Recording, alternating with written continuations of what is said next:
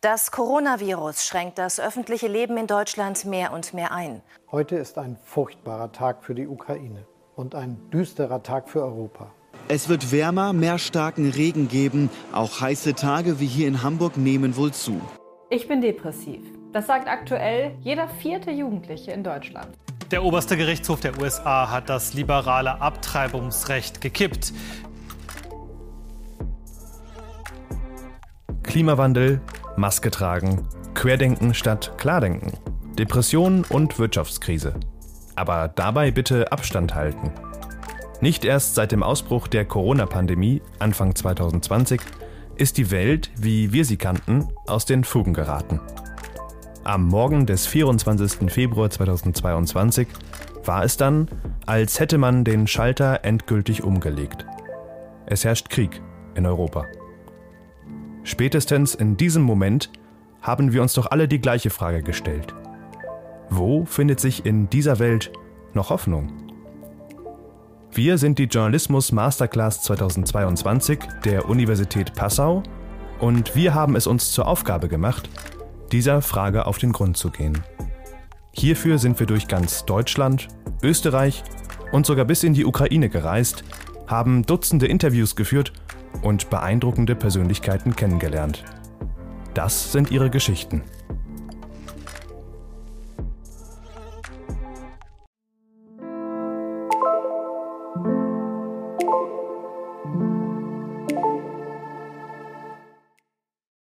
Triggerwarnung. In dieser Podcast-Folge sprechen wir unter anderem über Krieg, menschliches sowie tierisches Leid. Falls du in deiner Vergangenheit Erfahrungen mit diesem Thema gemacht hast, dann höre diese Folge nicht alleine oder überspringe sie.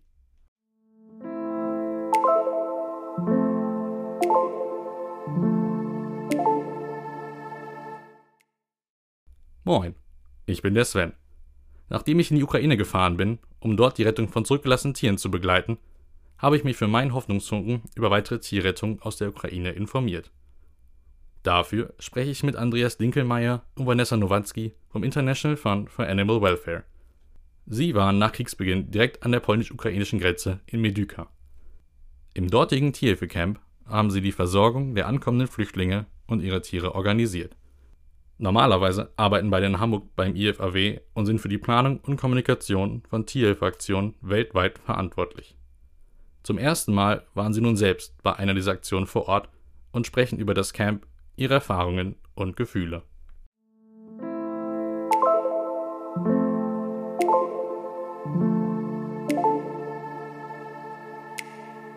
Können Sie zu Beginn kurz beschreiben, wie das Camp aufgebaut gewesen ist?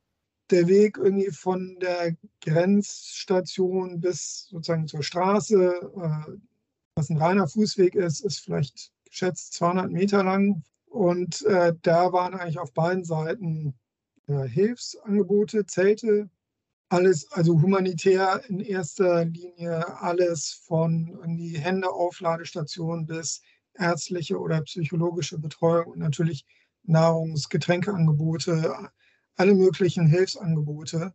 Und eben dieses eine Zelt des Deutscher Tierschutzbund und die äh, Gemeinschaft Tierrettungsdienste Deutschland aufgebaut haben und wir dann übernommen haben.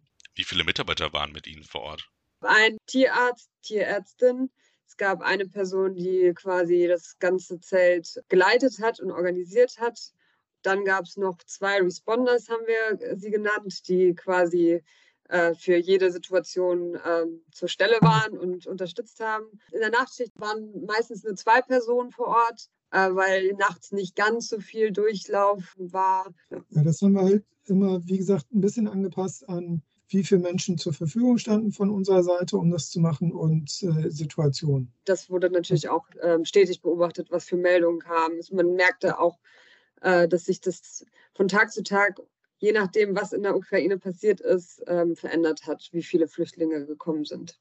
Gibt es Zahlen, wie viele Menschen und Tiere Sie konkret dort betreut haben? Also man kann das gar nicht so pauschal sagen, wie viele am Tag. Ich hatte auch einen Tag, wo zwei Stunden lang gar nichts passiert ist, keiner in unser Zelt gekommen ist und dann kamen auf einmal 20 Personen mit Hund, Katze. Deswegen ist es schwer zu messen, weil die Tage sehr unterschiedlich waren. Hatten Sie Bedenken vor Ihrer Reise? Bedenken hatte ich keine. Äh, es war eher der Punkt der Emotionalität, der äh, mir Sorgen bereitet hat. Aber was mich ermutigt hat, äh, jeden Tag aufs Neue, war, dass die Personen, die bei uns im Zelt drin waren, ihr Haustier dabei hatten, dass die es halt geschafft haben. Also dass sie halt irgendwie auf sicherem Boden sind. Dieses Bewusstsein, dass man jetzt näher an den Krieg heranfährt, es war schon da, ohne dass ich jetzt dadurch irgendwie Befürchtungen oder Ängste hatte. Aber genau, man, man rückt dem Krieg da einfach näher und den Auswirkungen, die man halt dann sieht. Inwiefern haben Sie die im Camp gespürt? Also das, was, äh, was Vanessa vorhin angesprochen hat, das haben wir natürlich gemerkt, wenn Lviv bombardiert wurde, sozusagen mit einer Zeitverzögerung, dass dann wieder eine neue Welle kam. Während ich da war, wird in, in Russland ja auch sehr stark der Sieg über den Nationalsozialismus gefeiert. Und da gab es vorher viele Überlegungen, Bedenken, gibt es nochmal einen Angriff von Russland auch in Grenznähe? wäre wär durchaus denkbar gewesen. Das war schon so, okay, kann hier auch passieren. Äh, was ist denn dann? Also, dass die Überlegungen rücken dann näher ran und werden dann konkreter.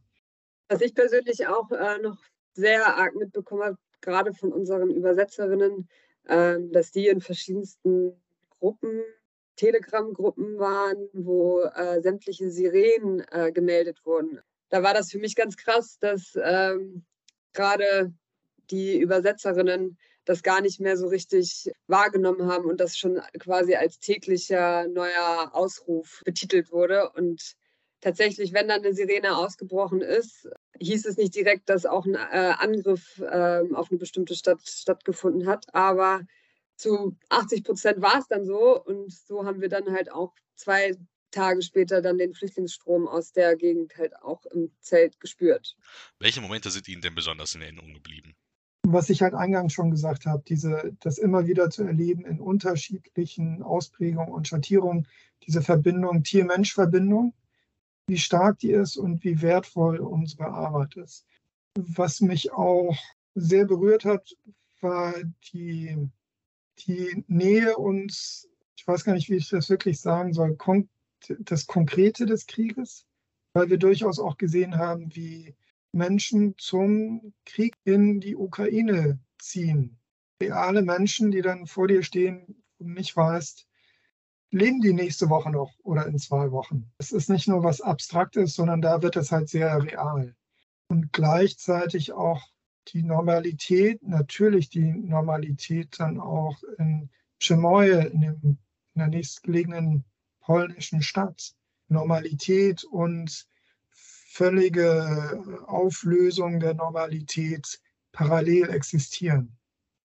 Also ich persönlich ähm, habe noch nie so viel Hilfsbereitschaft und so viel Hilfe an einem kleinen Ort wie in Medica erlebt. Ich habe zwischendurch äh, versucht, diese Situation auszublenden, weshalb wir alle da sind. Da hätte man wirklich auch denken können, man befindet sich einem Festival oder irgendwas dergleichen. Das war einfach im Allgemeinen sehr krass. Aber um auf die kleinere Perspektive zu gucken, dass eine Frau mit acht Katzen vor mir stand, die sie alleine transportiert hat, um ihre acht Katzen bei sich zu haben. Ähm, das war schon sehr beeindruckend und das hat dann halt auch wieder, so wie Andreas eben auch schon gesagt hat, diese Verbindung gezeigt, wie die Menschen mit den Tieren umgehen. Also dass ein Tier wie ein Mensch quasi ist für sie und äh, dass sie niemals diese Tiere hätten zurücklassen wollen. Es hat eine amerikanische Kollegin gesagt, dass dort in, in Medica bald ganz konzentriert das Beste und das Schlimmste des Menschen, also diese Hilfsbereitschaft, aber auch natürlich, was die Menschen bewogen hat, äh, dahin zu kommen, die Auswirkungen der Grausamkeit und Sinnlosigkeit des Handelns und des gegenseitigen Umbringens, das war da konzentriert. Anschließend daran, was können Sie für sich selbst persönlich aus der Zeit mitnehmen? Als ich den Grenzübergang Medica verlassen habe, war es ein gemischtes Gefühl, weil ich war sehr glücklich, dass ich über mehrere Tage hinweg äh, Menschen und Tieren helfen konnte. Aber man hat einen Ort verlassen und hat sich gedacht, okay, ich würde eigentlich gerne lieber hier bleiben und noch weiterhelfen. Ich war nach den Tagen wirklich sehr erschöpft, aber sehr positiv erschöpft und hätte gerne diese Erschöpfung sogar noch weiter ausreizen wollen, damit ich noch mehr helfen kann. Was gibt Ihnen Hoffnung? Die ähm, positive Energie und Hilfsbereitschaft, zu der Menschen fähig sind. Und das zeigt mir eigentlich auch, wozu wir als Menschheit eigentlich fähig sind, wenn wir schaffen würden, das zu überwinden könnten wir so viel mehr bewegen, Positives für den Planeten, für Tiere, für alle. Das macht mir Hoffnung.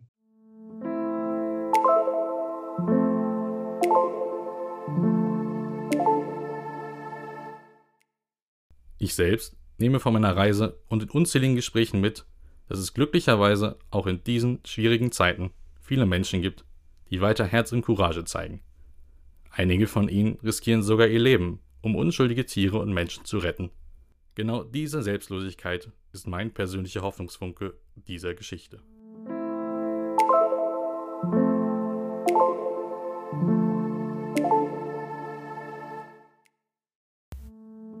Vielen Dank, dass ihr in dieser bewegten Zeit kurz innegehalten und uns zugehört habt. Hoffnungsfunken ist nur ein Teil unseres Projekts Hoffentlich. Solltet ihr also nicht ohnehin über unsere Website auf diesen Podcast gestoßen sein, folgt dem Link in der Folgenbeschreibung. Hier findet ihr außerdem auch alle Quellen der zu Beginn dieses Podcasts eingespielten Beiträge, bei welchen es sich um Zitate aus Sendungen außerhalb des Projekts der JMC handelt. In diesem Sinne, macht's gut und verliert nie die Hoffnung.